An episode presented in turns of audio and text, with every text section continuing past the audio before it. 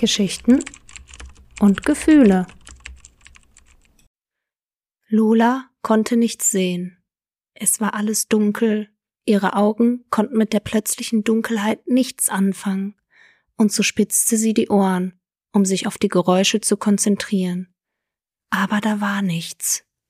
Es war totenstill, kein Wimmern, kein Schrei, kein Kratzen, nichts war zu hören.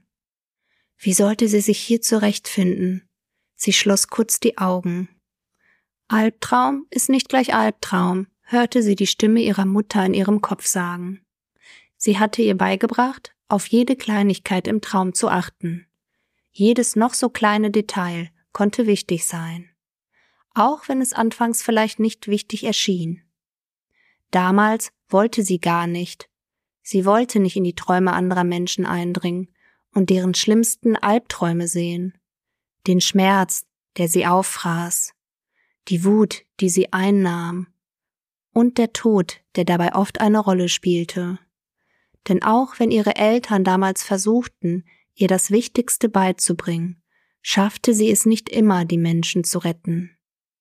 Anfangs redete sie sich ein, dass es nicht nur an ihr lag, doch das war nur eine armselige Ausrede.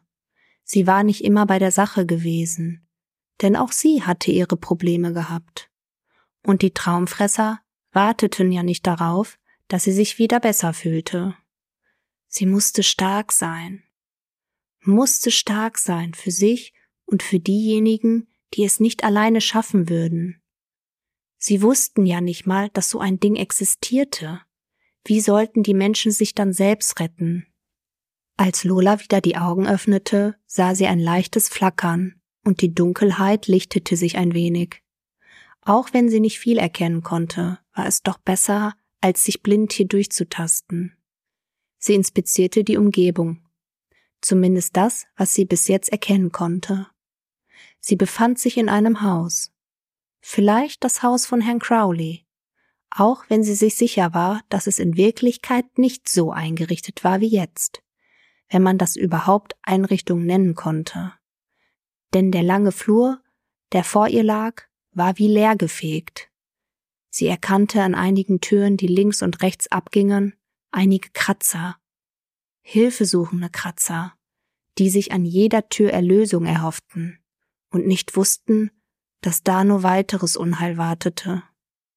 Sie warf kurz einen Blick nach hinten, um sicherzugehen, dass sie nichts übersehen hatte, und sah Erik, der sie anlächelte.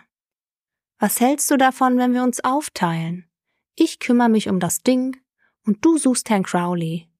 Ach ja, Erik. Für einen Moment war sie so konzentriert gewesen, dass sie ihn fast vergessen hätte.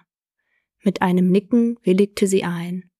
Sie hatte nämlich überhaupt keine Lust, in eine Diskussion mit ihm zu verfallen. Das würde einfach gar keinen Sinn machen. Vor allem nicht jetzt. Sie würde ihn später fragen, warum er hier war. Nach all den Jahren denn ein Grund musste es allemal geben. Sie war schon gespannt darauf, diesen zu erfahren. Sie warfen sich noch einen kurzen Blick zu, bevor sich ihre Wege schließlich trennten. Wie damals gingen sie auch jetzt in dem Traum getrennte Wege. Auch wenn der Grund hier ein anderer war, konnte Lola nicht anders, als diese Ironie zu erkennen. Vielleicht verschwand er danach ja wieder von alleine. Vielleicht war es auch nur einer seiner Phasen. Vielleicht wollte er sie aber auch quälen, denn allein sein Anblick bereitete ihr schmerzliche Erinnerungen, die wie Parasiten langsam wieder an die Oberfläche krabbelten. So lange waren sie wie weggeblasen, aber ein Blick von ihm und alles war wieder da. Die Hilfeschreie ihrer Eltern, Erik, der wie in Trance nichts tat, um ihren Eltern zu helfen, die Eltern, die ihn wie einen Sohn aufgenommen hatten, die Eltern, die er durch sein Nichtstun hatte sterben lassen. Er hatte ihr nicht genau gesagt, was passiert war, und sie konnte auch nicht mehr fragen, da er danach einfach verschwunden war, egal was er für einen Grund hatte, zurückzukommen. Lola wollte ihn doch nicht mehr wissen. Hiernach würde sie ihn selbst rausschmeißen. Besser sie schmiss ihn raus, bevor er wieder spurlos verschwand. Sie schüttelte kurz den Kopf. Sie durfte sich jetzt nicht ablenken lassen, auch wenn es schwer war. Und sie schritt durch die Tür hinter ihr. Erik schaute nach vorne und sah die verschiedensten Türen, hinter denen jeweils eine Überraschung lauerte. Bestimmt keine von der schönen Sorte. Eher das Gegenteil. Ehrlich gesagt hatte er das ein wenig vermisst, mit Lola zusammen Träume zu durchforsten, Menschen zu helfen. Das hat ihm einen gewissen Halt im Leben gegeben. Doch nach dem, was mit ihren Eltern passiert war, konnte er ihr einfach nicht mehr in die Augen blicken. Er konnte es einfach nicht und war nur in der Lage gewesen, so viel Abstand wie möglich zwischen dem, was passiert war, und sich selbst zu legen. Das war nur möglich, indem er Lola verließ. Er hätte das ansonsten nicht ausgehalten, ihren Blick, die Vorwürfe, die folgen würden. Er machte sich doch selbst so viele Vorwürfe. Was wäre, wenn er schnell genug reagiert hätte? Damals war er nicht in der Lage dazu gewesen und ihre Eltern mussten sterben. In einem Albtraum. Durch einen Traumfresser. Verdammt war er feige gewesen. Deren Gesichtsausdrücke würde er nicht mehr vergessen können. Die Schreie. Er hatte die Familie verloren, die er nie gehabt hatte. Die Familie, die ihn geliebt hatte und die Familie, die jetzt nur noch aus Lola bestand, dessen Blick ihn schon alleine so schmerzhaft bewusst machte, was er alles falsch gemacht hatte. Er schaute sich die Türen eine Weile an und versuchte seine Gedanken nicht nach außen zu tragen. Das Ding sollte seine inneren Gefühle erst gar nicht gegen ihn benutzen können. Der Flur wurde immer länger, und es tauchten mit jedem Blinzeln mehr ungeöffnete Türen auf die nur darauf warteten, geöffnet zu werden. Er verdrehte kurz die Augen. War ja klar, anscheinend hast du zu viele Horrorfilme geschaut. Kannst du dir nicht was Besseres ausdenken? Das ist ja langweilig. Und er öffnete mit diesen Worten die erste Tür.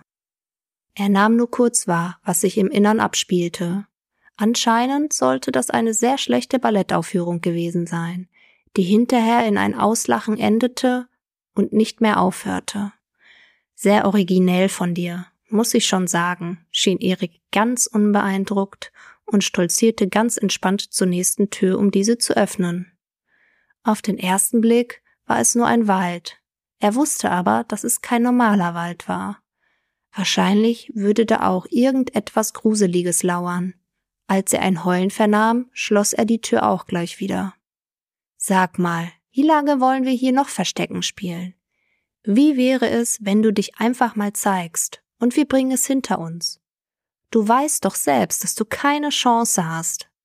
Also wozu in die Länge ziehen das Ganze? Ich habe was Wichtigeres zu tun. Also erspar mir bitte die restlichen Türen und komm einfach mal raus.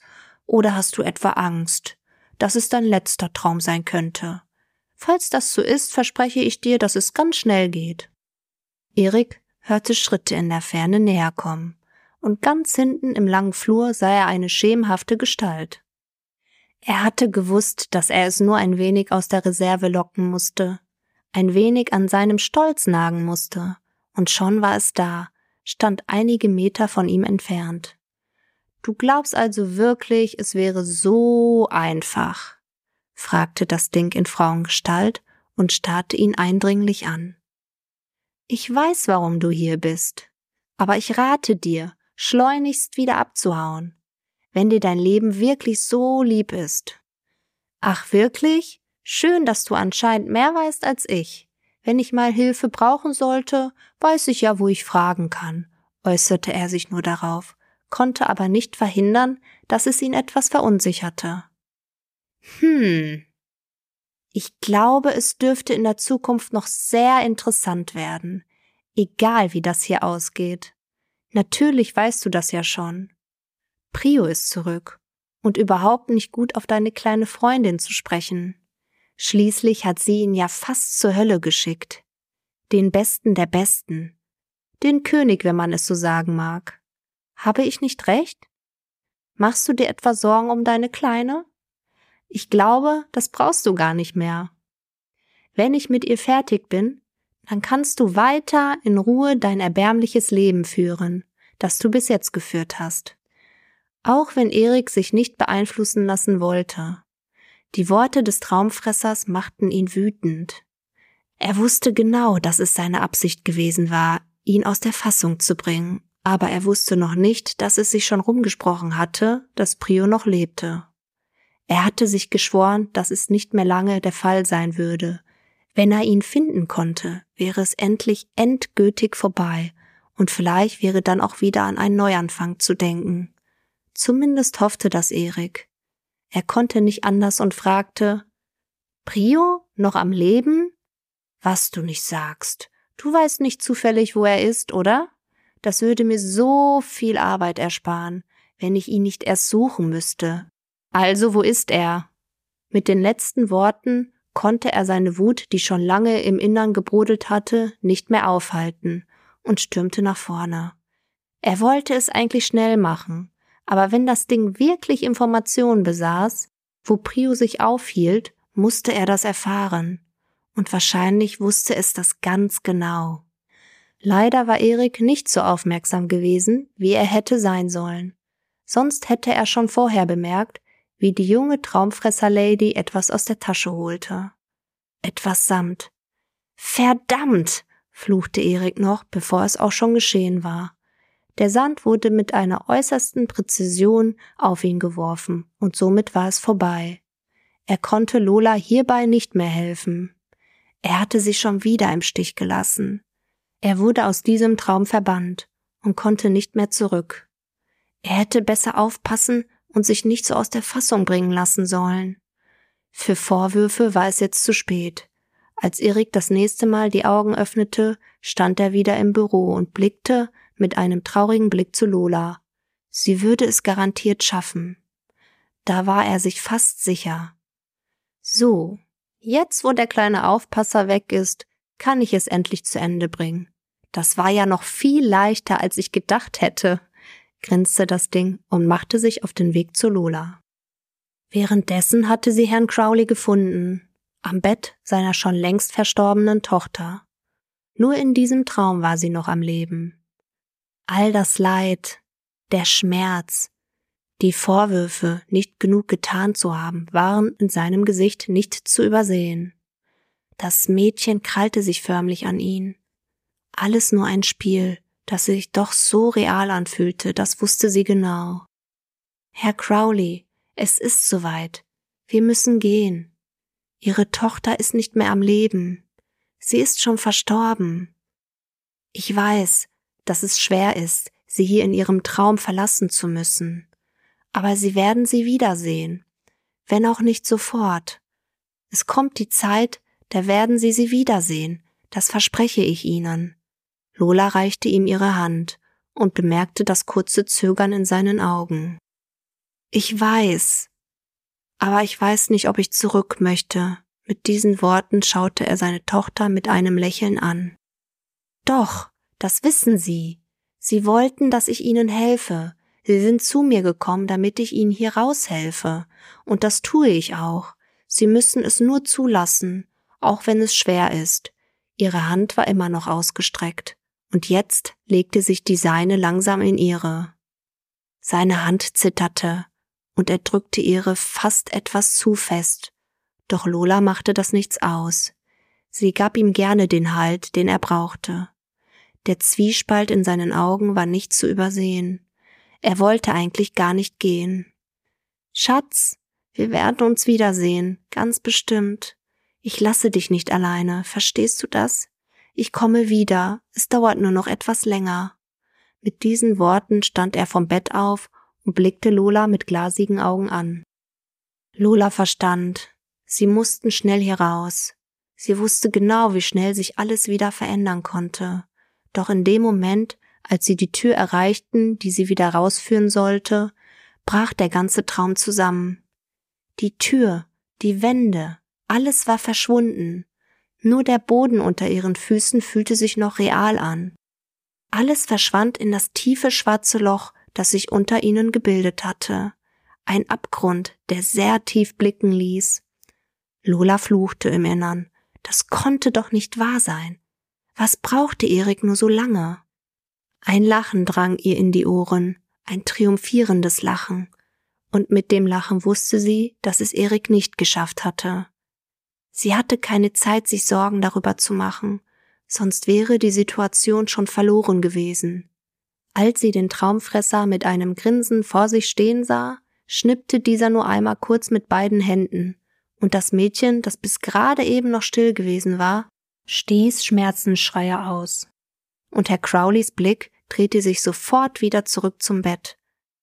Papa, Papa, ich habe Angst.